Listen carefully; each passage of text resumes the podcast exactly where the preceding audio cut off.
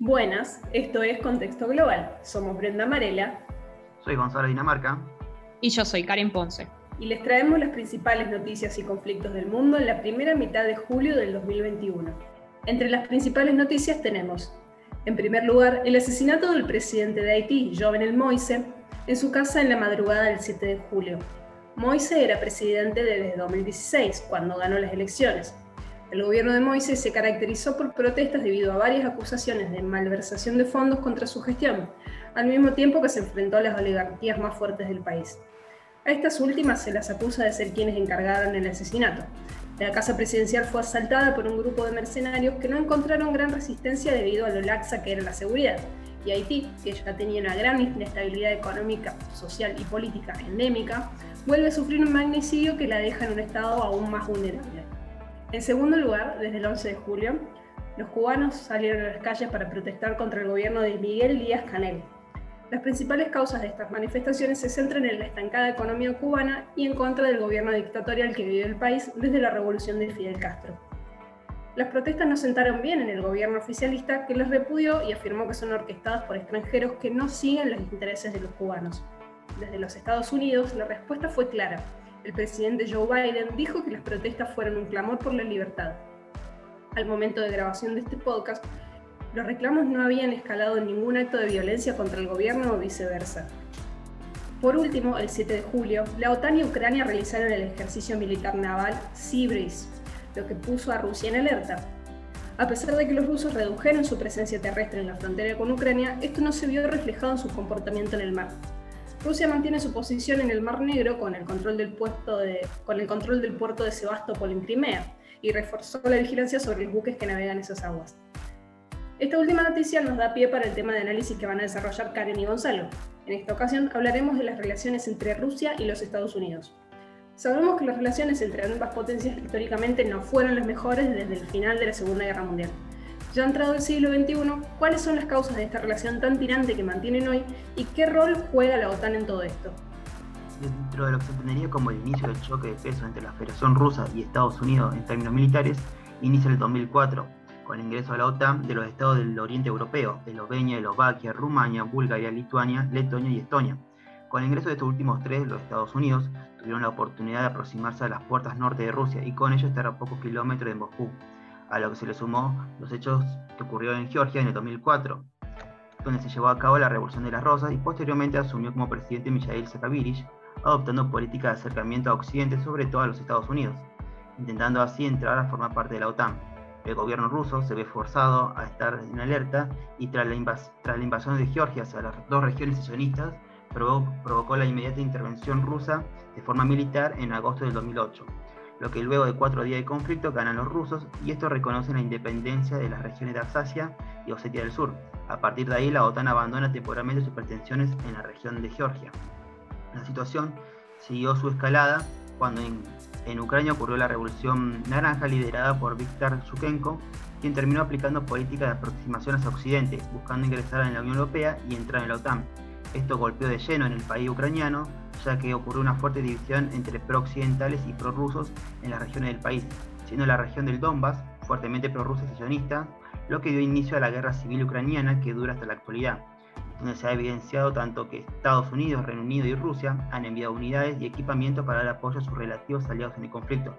Pero la tensión aumentó mucho más cuando Rusia anexionó la región de Crimea en el 2004 tras un referéndum, ya que allí se encuentra la base naval de Sebastopol, esto lleva a una fuerte tensión hasta la actualidad, donde ambas fuerzas armadas de la OTAN y Rusia llevan a cabo continuamente ensayos militares en el Mar Negro, pero también en el Pacífico. Además, los Estados Unidos presionan a la Unión Europea para que limiten su cooperación con Rusia. ¿Cómo se puede observar esto?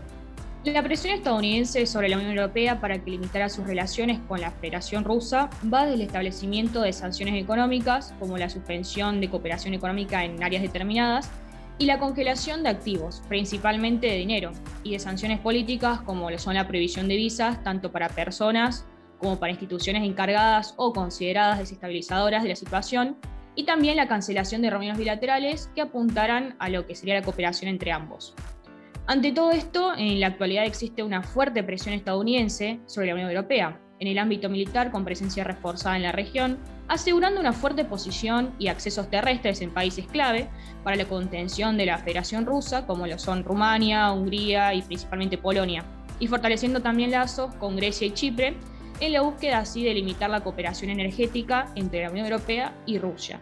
¿Qué pasa con el viraje de Europa hacia las energías verdes y qué relación tiene con esta limitación entre la cooperación entre la Unión Europea y Rusia? Y en cierto punto Europa busca actualmente distanciarse más de la dependencia energética que tiene de Rusia, para lo que está trabajando fuertemente en el desarrollo de energías renovables, como lo son la solar o la eólica, para un mayor autoabastecimiento energético. Además de presentar un fuerte interés por apaciguar el cambio climático, y actualmente, más específicamente, a inicios del año 2020, un nuevo informe de empresas que estudian y analizan la energía demostró que la energía renovable en Europa va en aumento, y que generaron por primera vez más electricidad que los hidrocarburos para el continente. La primavera árabe en el Medio Oriente también vino, a, vino a añadir una capa más de conflicto en la relación entre los Estados Unidos y Rusia. ¿Qué pueden contarnos sobre eso?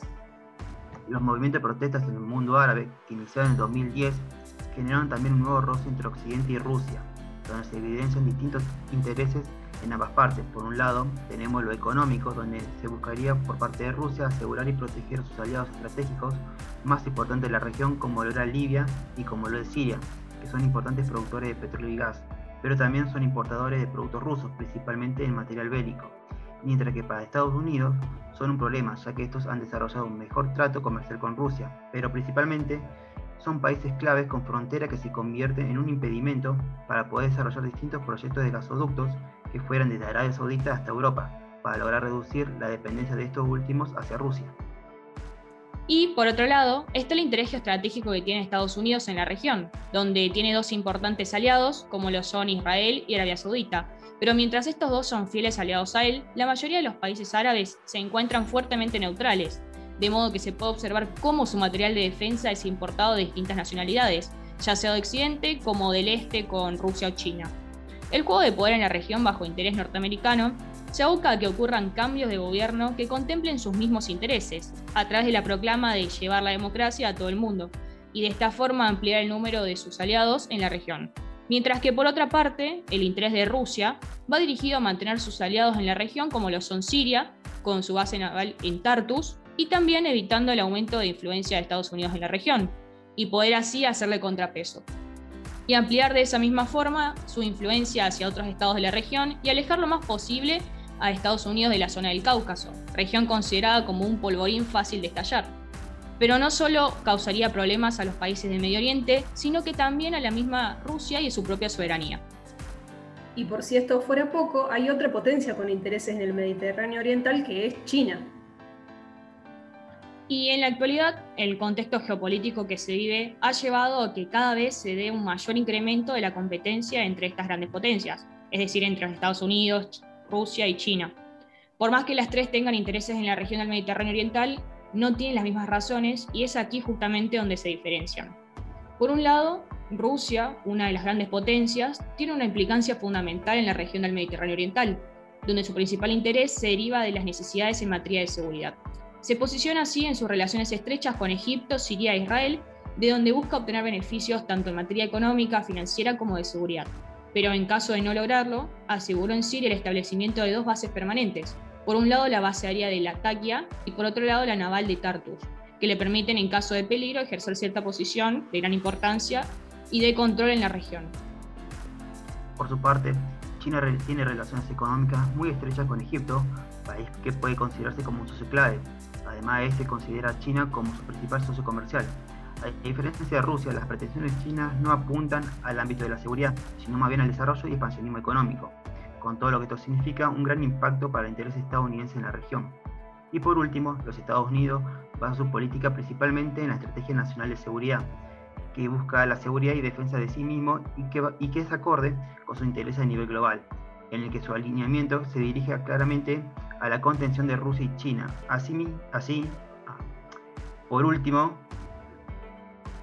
y por último, los Estados Unidos basan su política principalmente en la Estrategia Nacional de Seguridad, que busca la seguridad y defensa de sí mismo, y que es acorde con su interés a nivel global, en lo que su alineamiento se dirige claramente a la contención de Rusia y China.